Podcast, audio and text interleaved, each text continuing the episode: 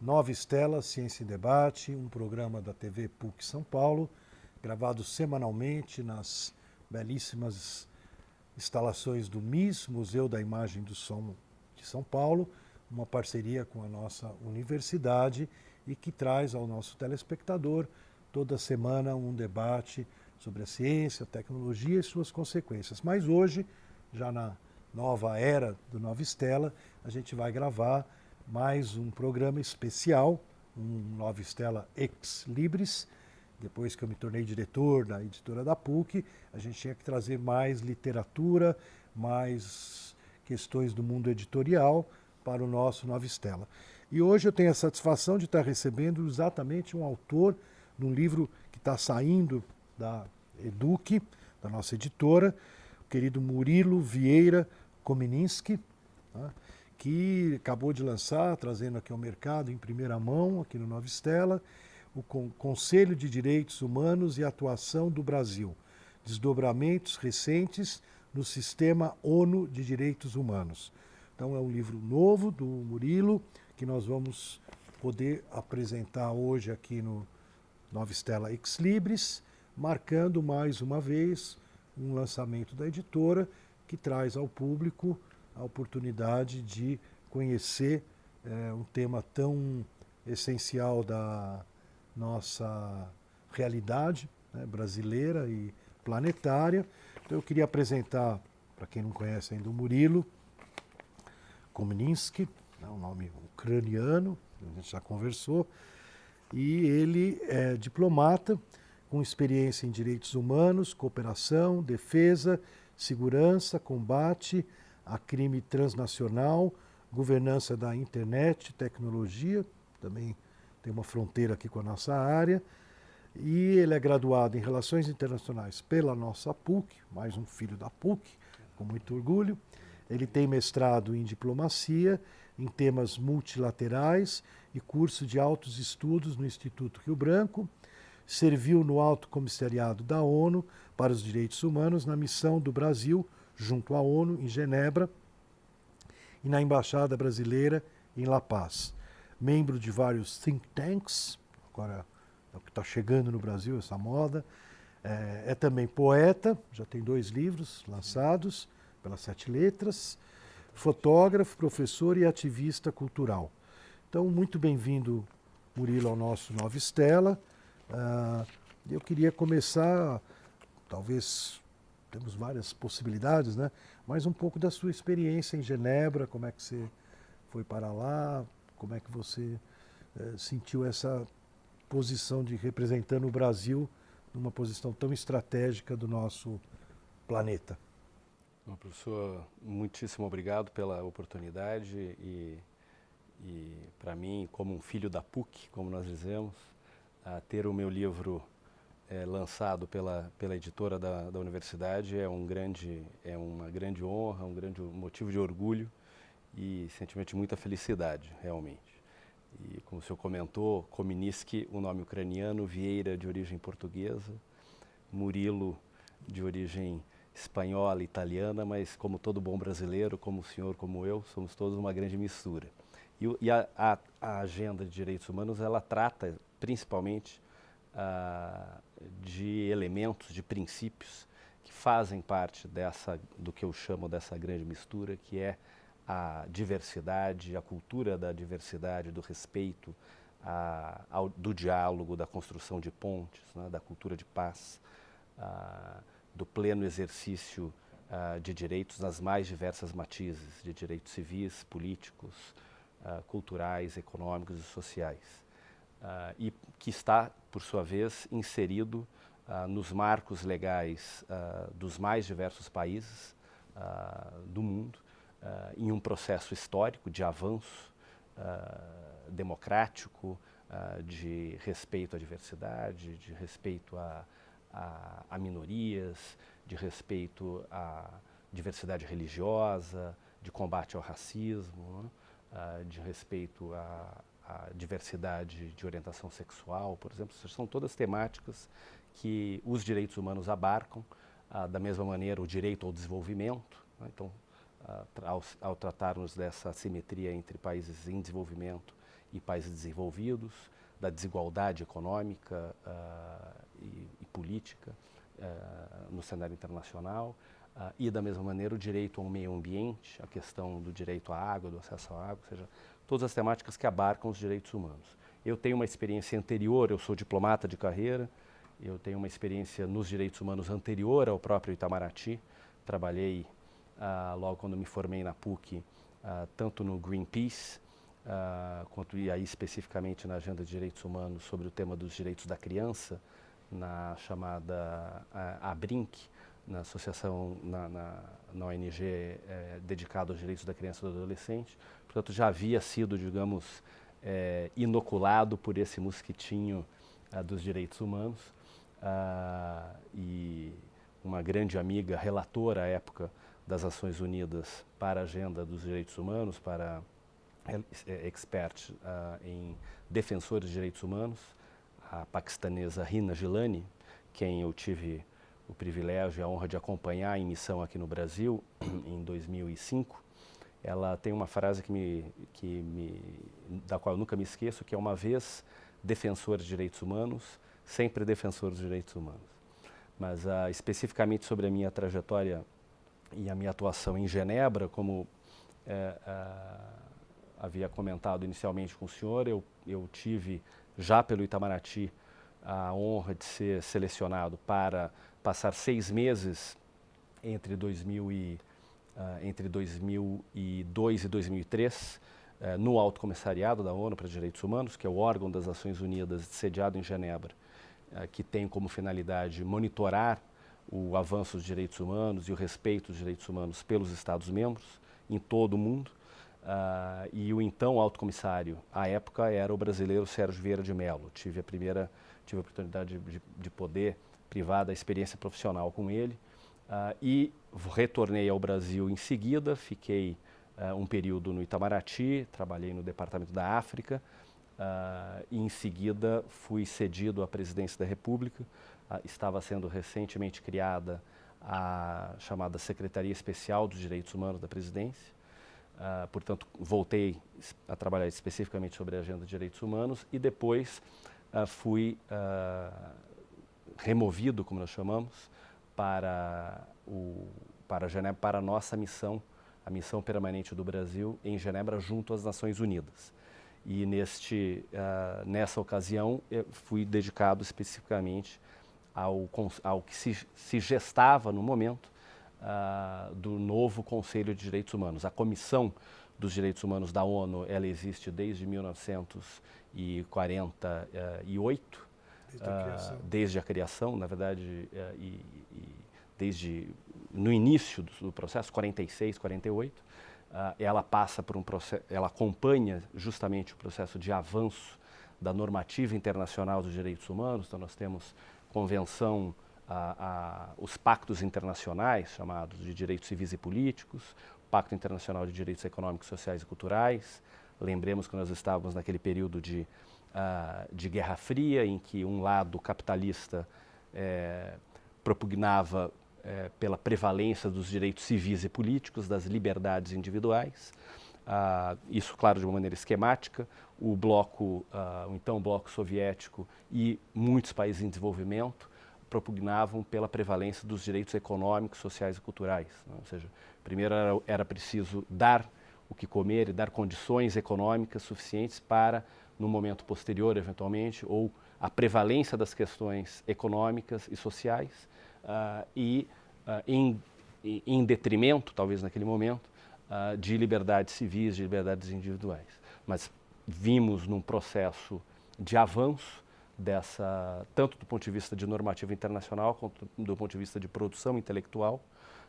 muitos muitos pesquisadores nos anos 50, 60, 70 propugnavam, por exemplo, em um, escal, em um escalonamento dos direitos. Né?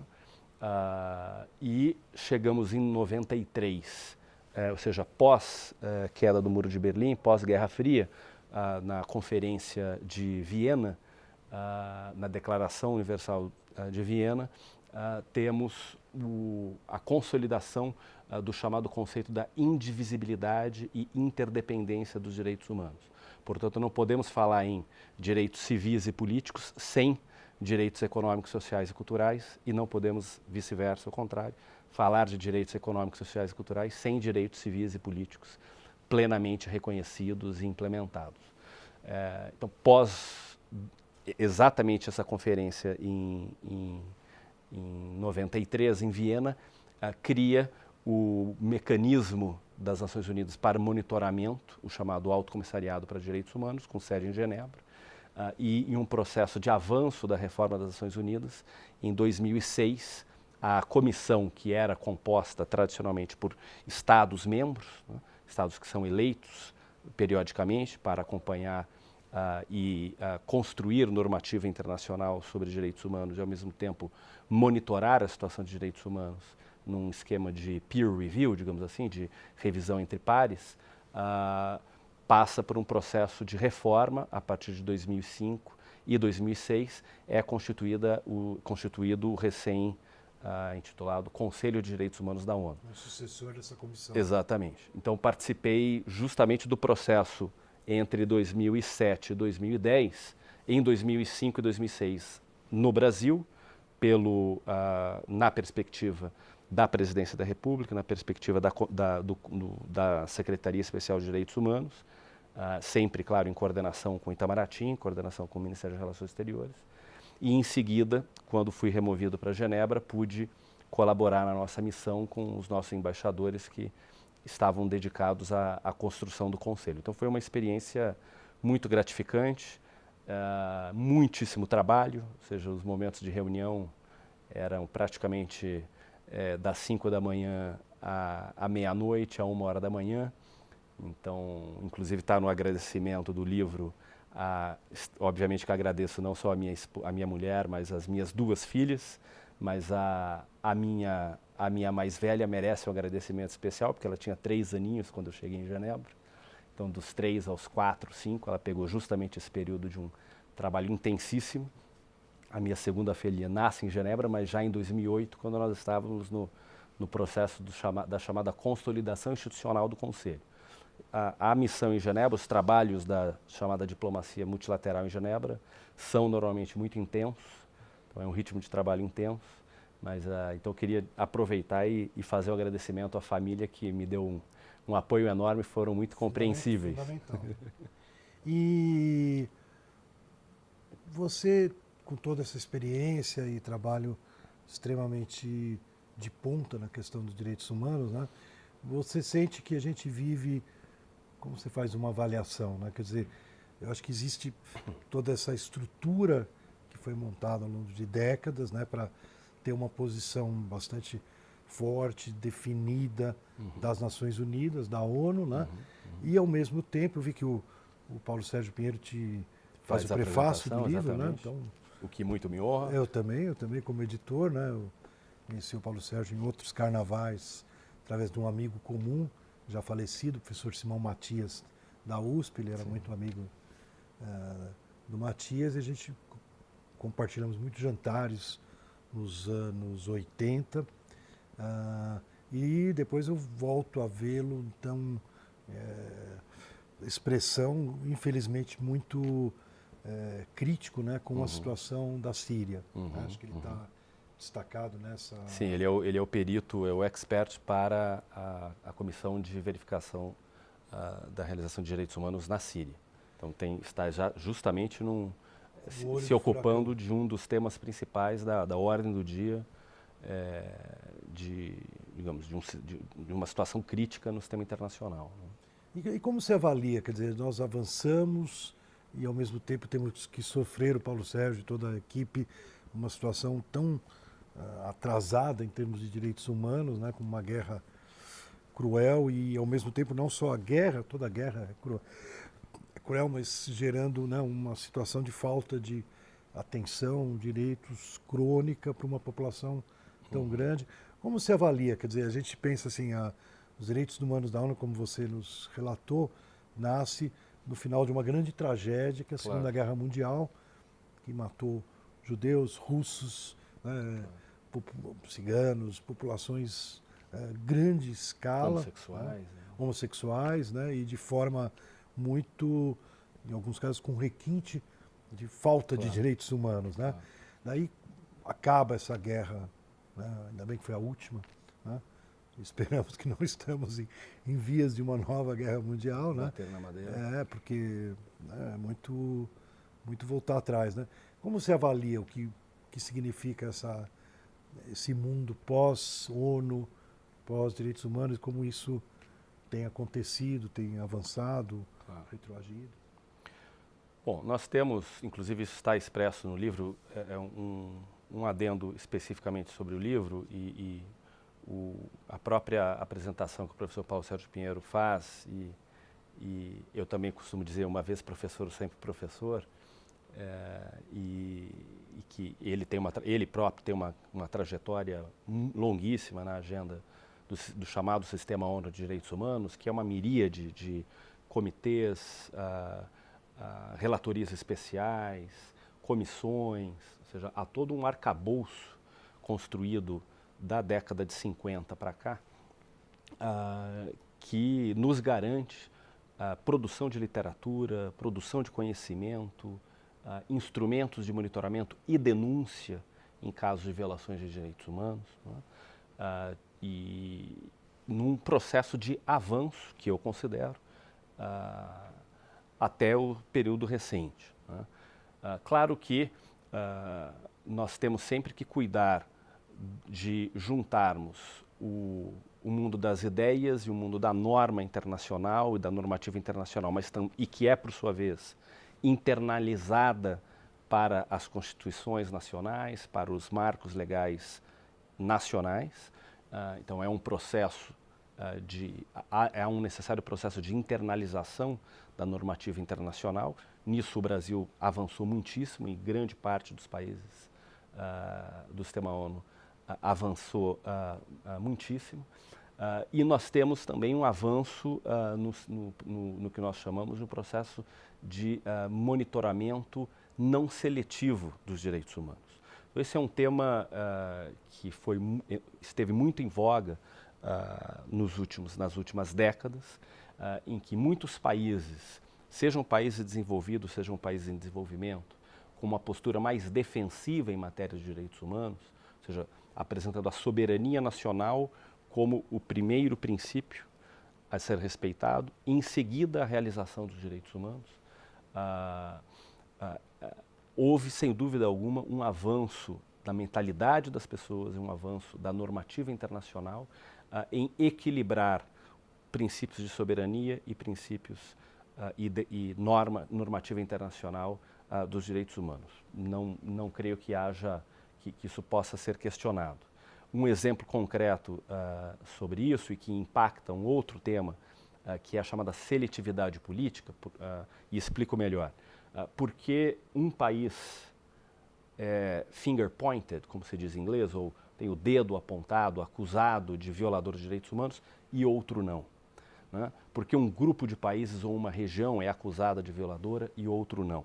Então, claro que há no processo de avaliação, de apresentação de resoluções sobre situação de direitos humanos no sistema das Nações Unidas, claro que há um componente político. Né? Uh, mas o que prevaleceu durante muito tempo, e o Brasil foi crítico a, a isso, e claro que no livro eu estou apresentando as minhas posições pessoais, com base na minha experiência como diplomata mas, e como defensor dos direitos humanos, mas uh, o livro expressa as minhas posições pessoais mas a, nesse caso coincidente, a, posição coincidente com a posição que historicamente vem sendo defendida pelo Brasil, da chamada não politiza excessiva politização da agenda de direitos humanos e da não seletividade.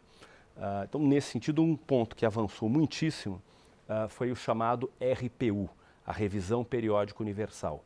O Brasil, desde a década de 90, propunha, por exemplo, um relatório global sobre a situação de direitos humanos, que não fosse um ou outro país, muitas vezes com melhores condições econômicas, com melhores condições de influenciar a mídia internacional, que elaborasse um relatório sobre a situação de direitos humanos em determinados países, uh, e relatório esse que passaria pelo crivo político, que é natural, né, pelo crivo da política externa deste país.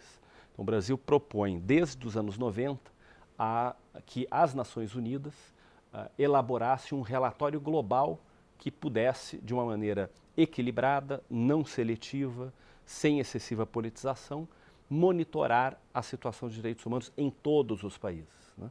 em todos os países membros. Uh, juntamente com a construção do Conselho, que eu acompanho entre 2006 e 2010, foi criada, e é uma grande novidade, muitíssimo positiva, na minha, na minha opinião, uh, foi criado o chamado RPU, que é um mecanismo de revisão periódica universal, por, que obriga todos os Estados membros das Nações Unidas a passarem pelo crivo do de um, o, o, o, Conselho de Direitos Humanos ele se converte em um grupo de trabalho integrado por países que analisa a situação de direitos humanos em todos os países, uh, do país de menor desenvolvimento relativo ao país no topo da lista de países desenvolvidos. Uh, isso é muito importante porque dirime posturas defensivas de determinados países, uh, dirime desconfianças sobre instrumentalização política da agenda de direitos humanos de determinados países e coloca todos os países em pé de igualdade. Claro que uh, um país, possivelmente um país com maior nível de desenvolvimento econômico, social, tenderá a ter menos problemas de direitos humanos em algumas áreas. Uh, mas isso é relativo. Por exemplo, o Brasil apresentou, uh, em, no período, no início dos anos 2000, uma, uma, uma resolução sobre a incompatibilidade entre democracia e racismo. Uh, muitos países dos, que nós chamamos uh, desenvolvidos. Uh, desenvolvidos. mas que nós chamamos, digamos, no jargão, nos corredores das Nações Unidas, entre os negociadores, nós brincamos, são os brancos e os não brancos. Né? Então, muitos dos países desenvolvidos, claro que isso é um, é, é, é um, há, um, um tom de provocação e jocosidade, mas muitos dos países desenvolvidos, a Europa, Estados Unidos, Canadá, se sentiram atingidos de alguma maneira, perceberam que talvez fosse um recado que o Brasil estivesse dando para esses países, no sentido de que há também problemas de direitos humanos nesses países. No caso, racismo, xenofobia, ah, ah, discriminação contra a população ah, trabalhadora migrante, etc. A eleição etc. do Trump para comprovar. Exatamente. Que... Não se tratava, claro, de uma postura ah, de acusatória do Brasil naquele momento, era apenas a, a detectação de um problema concreto inclusive que populações, que brasileiros, trabalhadores migrantes vinham sofrendo nesses países, o que tampouco é prerrogativa de países desenvolvidos. No Brasil, nós passamos com o fenômeno recente, no período recente em que o Brasil vinha crescendo a taxas fortes, nós passamos, voltamos a ser um país receptor de trabalhador migrante de mão de obra qualificada. Eu me lembro é, de que o Brasil vinha recebendo engenheiros uh, da Europa, dos Estados Unidos, que havia uma demanda nós, com pleno emprego, etc. Ah, mas também com a vinda de trabalhadores uh, migrantes de mão de obra não qualificada e, sobretudo, com o fenômeno de refugiados, nós passamos a ter aqui também problemas, um problema crescente é, de xenofobia, de discriminação, seja em relação a refugiados haitianos, seja em relação a refugiados sírios, por exemplo. Né? Portanto, e aí é uma, uma posição basilar, e o senhor gostará, estou certo, da minha referência, que é uma referência muito cara a todos nós puquianos, ah, que é uma referência que eu usava muito à época nas nossas reuniões ah, em Genebra, mas que o próprio então ministro Celso Amorim também utilizava nos seus discursos, uh, e as várias autoridades, então o secretário especial de Direitos Humanos, o Paulo Vanucci, o próprio professor Paulo Sérgio Pinheiro, que é um conceito, digamos, da nossa, da, da que inspira o, o, ensino, o ensino brasileiro, né, que é um princípio paulo freiriano, de que não há professores nem alunos em matéria de direitos humanos. Ou seja, nós estamos todos em pé de igualdade em termos da necessidade de criarmos, primeiro, pontes de diálogo, uh, pontes de cooperação uh, e um espaço de confiança que uh, permita garantir o respeito à crítica, seja de uh, outros estados, por meio do sistema ONU, seja uh, um monitoramento das Nações Unidas, seja, e aí um princípio fundamental que se consolidou com a nossa redemocratização, que vem de 88 para cá, que é o respeito à legitimidade da preocupação internacional sobre situação de direitos humanos em quaisquer países. Traduzindo, a preocupação de qualquer cidadão do mundo sobre a situação de direitos humanos em qualquer país é legítima.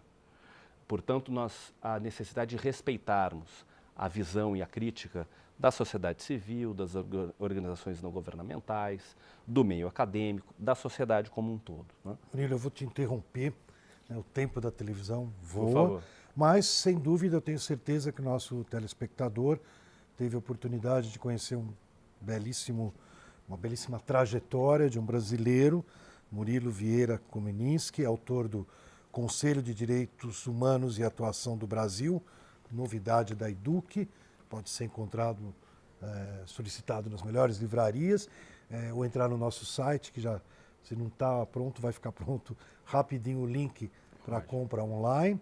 É, é, mais um trabalho que a gente está trazendo aí ao público. E o Nova Estela Ex Libris vai ficando por aqui, né, convidando o nosso telespectador para estar conosco novamente na próxima semana com um novo convidado. Ou, se quiser rever esse programa, conhecer nossa programação, tem o canal no YouTube, o canal Nova Estela Ex Libris e o canal Nova Estela Ciência em Debate. Então, muito agradecido, Murilo. Até a próxima lançamento seu.